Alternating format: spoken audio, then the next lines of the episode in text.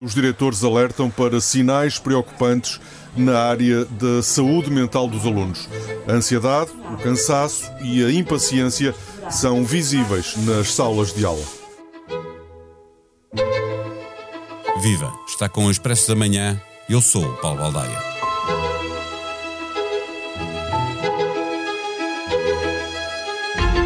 Acabaram as férias grandes e chegam as grandes questões que temos de resolver no regresso às aulas. Já não é apenas o stress que implica ter os livros e o material escolar adquiridos a tempo e horas. Depois de dois anos letivos, com confinamentos e paragens temporárias em muitas das vezes que apareceu um caso positivo na turma, o regresso às aulas tenderá a ser mais difícil para as crianças e adolescentes e vai exigir dos pais, pelo menos, uma atenção redobrada. Existirão crianças com mais dificuldades de aprendizagem, muitas que tentarão evitar ao máximo a mudança de prioridades, com mais atividade física e menos tecnologias, que os confinamentos e as férias de verão normalizaram, ou crianças com medos acrescidos porque nem sempre foram bem tratadas pelos colegas da escola. As crianças não vêm com livro de instruções, os pais não têm de ser perfeitos e por isso uma ajuda especializada dá sempre jeito. O convidado de hoje é o pediatra Mário Cordeiro, também já foi professor de Pediatria e de Saúde Pública na Faculdade de Ciências Médicas de Lisboa. O Expresso da Manhã tem o patrocínio do BPI. Soluções de crédito habitação BPI taxa fixa. A mesma prestação durante todo o empréstimo. Banco BPI. Grupo CaixaBank. Viva Mário Cordeiro. O regresso às aulas está destinado a ser mais difícil eh, que, que, em anos anteriores, por força de dois anos letivos seguidos com confinamentos. É provável que exista mais ansiedade por parte de crianças e adolescentes? Bom, eu creio que talvez este ano, porque se nota um certo alívio, não só nas medidas, mas também na mente das pessoas, eh, possa ser encarado, apesar de tudo, com menos stress do que o ano anterior. Uh, o outro, há dois anos, uh, ainda foi normal a reentrada, uh, porque a pandemia só apareceu a meio, não é? e por isso, talvez aí haja um bocadinho mais de, de calma, embora também há, vá haver uma coisa que aí está mais refinada, que é um bocadinho o escrutínio de como é que estão as escolas. Eh, se as recomendações estão a ser seguidas, se as crianças usam ou não usam máscara, se a janela está aberta e tal. É claro que há uma série de recomendações que às vezes é difícil seguir, por exemplo, quando uh, se diz que as salas devem ter as janelas abertas. Uh, claro, se for com este tempo, ótimo, não é? Mas depois no fim do inverno não sei se será muito, muito recomendável até andar a tiritar de frio ou com casacos, uh, que, porque tolhe, é engraçado porque usar um casacão que tolhe os movimentos também tolhe o raciocínio, fica-se mais inquistado Estado. Mas eu, eu creio que não há de facto, risco nenhum em começar essas aulas uh, com as medidas uh, normais uh, que a Direção-Geral de Saúde vai dizendo, com, com, alguma cautela, alguma precaução, isso terei de sim, mas todavia temos já uma população vacinada muito elevada e também isso serve para alguma coisa, não é? é Fala-se claro que... muito na aprendizagem não adquirida, pensando na matéria das diferentes disciplinas, é? mas em matéria de competências sociais, há competências sociais que podem ter ficado pelo caminho em alguma destas crianças? Pois, Paulo, eu preocupo mais essas que as académicas, eh, porque as académicas podem sempre ter daqui, põe dali, afinal não está este bocadinho de matéria que se calhar não é tão relevante, insiste-se no outro, portanto há maneiras de fazer alguma recuperação e até eh, pode ser uma boa altura de fazer uma tosquia dos, dos manuais e da matéria que, que o Ministério impõe, vai lá com aspas, eh, e portanto aí não, não, não estou tão preocupado. Talvez as competências sociais sim, porque nas várias idades, seja nos mais pequeninos, seja até aos pré-adolescentes, eh, há uma necessidade, que é mesmo uma necessidade fisiológica e psicológica, de uh, tocar no outro, cheirar, uh, dar um encontrão, dizer bom dia e, e, dar assim um safanão, isso faz parte, ou até ter discussões verbais sobre se foi golo ou não foi golo, qualquer coisa assim, em que não pode ser, não, não, não, afastem-se, não podem, e isto também tem influência sobre o próprio desporto e a própria atividade, seja a atividade dos mais pequeninos, de estarem a brincar todos juntos, não é? seja depois nos mais velhos nessa relação social. Isso preocupa-me, sim.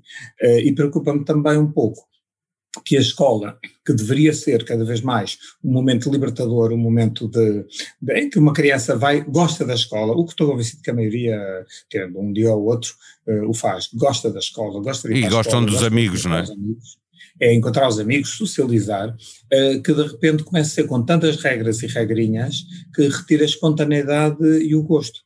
Uh, e isso de facto preocupa-me, e aí eu acho que as medidas têm que ser muito bem ponderadas uh, em tudo, seja na escola, seja no resto. Eu prefiro poucas medidas, mas execuíveis e entendíveis, portanto, bem explicadas para que as pessoas as sigam, do que, uh, enfim, uma coisa enorme, uma lista de compras enorme de medidas que depois vai fazer nas pessoas que vejam como é que eu vou furar esta lista, o que é sempre mau. Estarão os pais mais eh, ansiosos a, a contaminar os filhos, acrescentando-lhes ansiedade?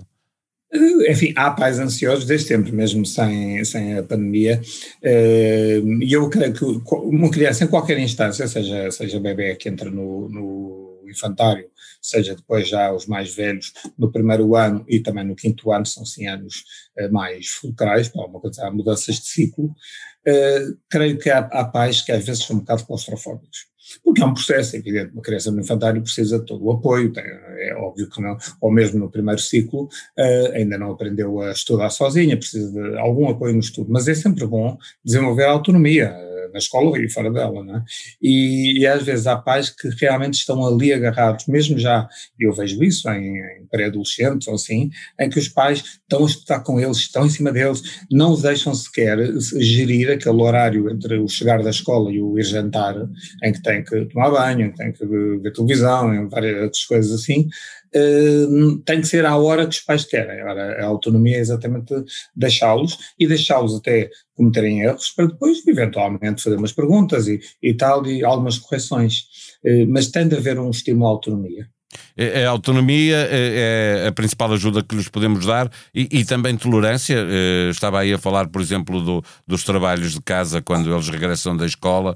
Eh, devemos ser mais tolerantes eh, com eles em relação a atrasos. Os trabalhos de casa os trabalhos de casa são realmente uma coisa, uma aberração. Um dia vamos falar sobre isso, porque é, está mais do que provado que não servem para coisíssima nenhuma em termos, é, lá, intelectuais e académicos e de promoção do conhecimento e só estragam a vida às famílias e às crianças e tudo. Mas, tirando isso é, à parte, eu creio que sim, há, há que fazer um pacto conforme uma criança vai, vai crescendo de exatamente dessa autonomia. Chegaste agora, o que é que tens a fazer até a hora de jantar, por exemplo? E agora, administra isso como quiseres, quer já tomar banho e depois uh, fazer os trabalhos, ou se quer ao contrário.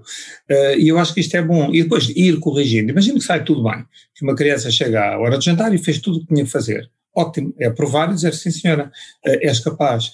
Claro que nós não podemos é assumir logo à partida que não vão ser capazes. Não, vão ser capazes. Muitos pais realmente sentem que esse crescimento das crianças uh, acaba por ser quase, uh, pronto, eu já não sirvo para nada, um bocado um discurso catastrofista, eu estou velho, eu já não sirvo para nada, eu, é. eu já faço as coisas sozinho, é, há aí uma certa orfandade prévia. Esquecem-se que já foram uh, adolescentes e que eles próprios tinham uma imagem dos pais que era diferente daquela que têm Exatamente. agora, que são pais. Deixe-me perguntar-lhe se prémios podem ser um incentivo para, ele, para, para os jovens, os adolescentes, irem à procura da normalidade, por exemplo, eh, ou crianças que gostam do guloseimas, prometer-lhes um prémio eh, se as coisas andarem eh, normais, no sentido das secretárias arrumadas, as suas obrigações cumpridas, de uma forma mais Eu geral. acho que as obrigações devem ser cumpridas por default, devem ser consideradas, eu tenho que fazer isto bem, o, deve haver algum rigor nisso, o fazer bem feito, porque é certo, porque é errado, porque é até inclusivamente eticamente correto. Portanto, isto tem de ser feito assim, e depois de feito, sim, uh, receber um louvor, que pode ser uh, um elogio, pode ser, uh, olha, vamos comer um gelado, ou qualquer coisa assim, ou até alguma coisa material, ah, gostavas tanto de ter não sei o que mais, e eu lembro-me de, de trazer. Mas a posteriori, não antes. Não é se fizeres isto, tens, o, tens a cenoura. Não, não pode ser.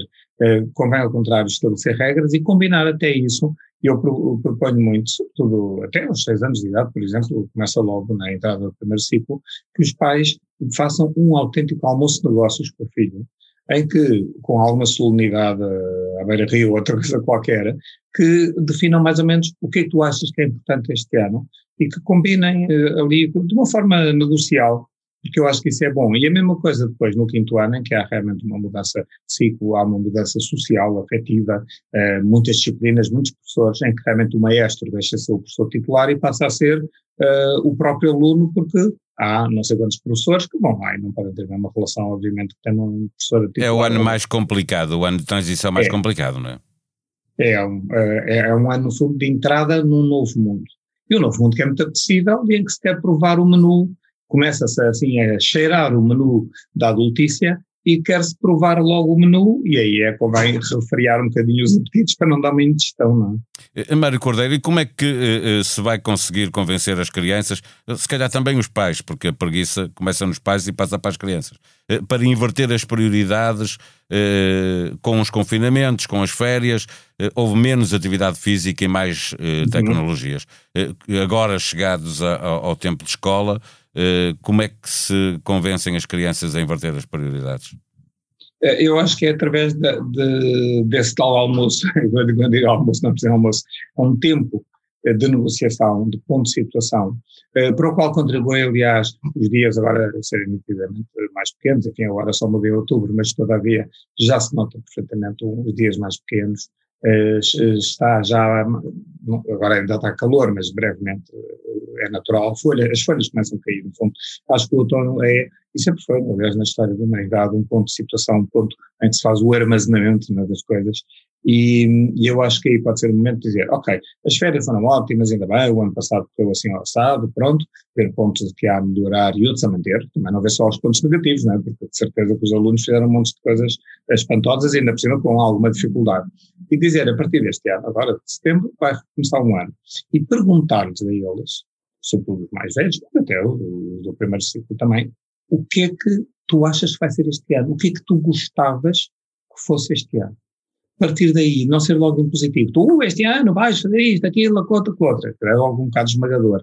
Nós temos esta herança judaico-cristã do dedo apontador lá de cima, não é? do altíssimo, e, as pessoas ficam esmagadas. Ora, eu acho que é bom conversar. Isso, eu dizer, ah, mas eu não sei. agora vamos lá combinar, e quer da atividade escolar, quer das outras atividades uh, desportivas, artísticas e outras coisas, e também, que às vezes os pais se esquecem, de atividades uh, como não fazer nada, como estar com os amigos. Uh, para Ver uma série em conjunto. É, para que não seja um pecado, tipo, se ele disser, ah, eu gostava muito de estar com os amigos, parece que estamos a falar, ah, não, isso, é como se fosse uma coisa proibida. isso faz parte da vida, e eu, eu acho que é uma boa altura para, para as peças do puzzle ficarem todas alinhadas mas não é deixar só umas de fora, senão o puzzle fica incompleto. Para além dessa necessidade de darmos aos filhos autonomia, eh, eh, para terminarmos esta conversa, eh, que conselho mais geral daria aos pais para que eles ajudem as crianças a viver com normalidade este regresso à escola? Eu acho que é apoiá-los, compreendê-los, entendê-los, perceber, por exemplo, se há algum problema mais grave, seja porque o professor e o aluno estão em litígio, seja porque há, por exemplo, uma situação de bullying, mas também não é lá porque houve um encontrão a jogar futebol, não é bullying, calma aí, não é? Porque muitas vezes também isso acontece. Uh, não pode haver essa hiperproteção e devagarinho uh, ir perguntando até como é que correu o dia. Não é que nota tiveste, isso também pode ser, mas o que é que me tens a contar? Como é que correu o dia? Foi giro? Divertiste? Que, que raramente se pergunta. É logo, como é que foi? E que aulas tiveste? E que notas tiveste? Não, acho que é, é importante realmente uh, saber da vida do, do, aluno, mas também se o aluno não quiser, se o filho não quiser contar muita coisa, tudo bem, logo contará, uh, porque não pode haver assim um interrogatório quase de, de inquisição. É quase fazer uh, um jogo do melhor e o pior do dia, não é? Exatamente, eu costumo dizer que é bom Uh, à hora de jantar, exatamente, em vez de estar a discutir minudências e coisas, cada elemento da família, para mostrar que a família é um conjunto e que as crianças virão a ser pais uh, e adultos uh, a breve trecho, uh, que é importante dizer, eu digo sempre, duas coisas boas e uma menos boa, nem digo má, menos boa. Primeiro para mostrar que há mais coisas boas que mais, enfim. E depois, para que vejam que os pais também têm coisas, enfim, chatas durante o dia. e finalmente, para ver que se um diz, ah, hoje uma coisa menos boa foi não sei o que, até talvez os pais possam dizer, hum, talvez não seja tão mal porque tens hipótese de corrigir, ou se calhar estás a ver isso numa perspectiva muito pessimista, se calhar não é, não é, isso é uma imprudência. Portanto, isto tudo ajuda, o diálogo, a conversa, uh, o que implica, obviamente, que não possa haver pressa, stress, telemóveis ao jantar e outras coisas que tal.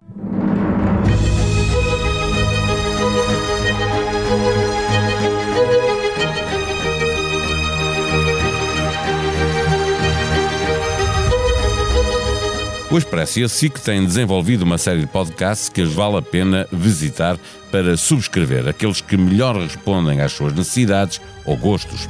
A olhar para o episódio de hoje do Expresso da Manhã, a sugestão para ouvir o podcast As Crianças Importam, com Odete Severino Soares, jurista e especialista em direitos das crianças, a psicóloga Ruta Agulhas e a jornalista Cristiana Martins.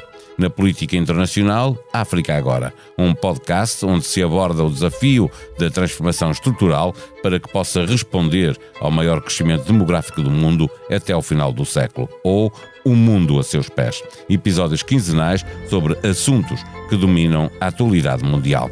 Este episódio contou com os cuidados técnicos de João Luís Amorim. Nós vamos voltar amanhã. Até lá, tenham bom dia.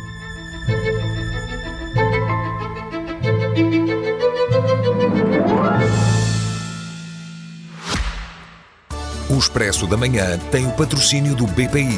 Soluções de crédito habitação BPI taxa fixa. A mesma prestação durante todo o empréstimo. Banco BPI. Grupo CaixaBank.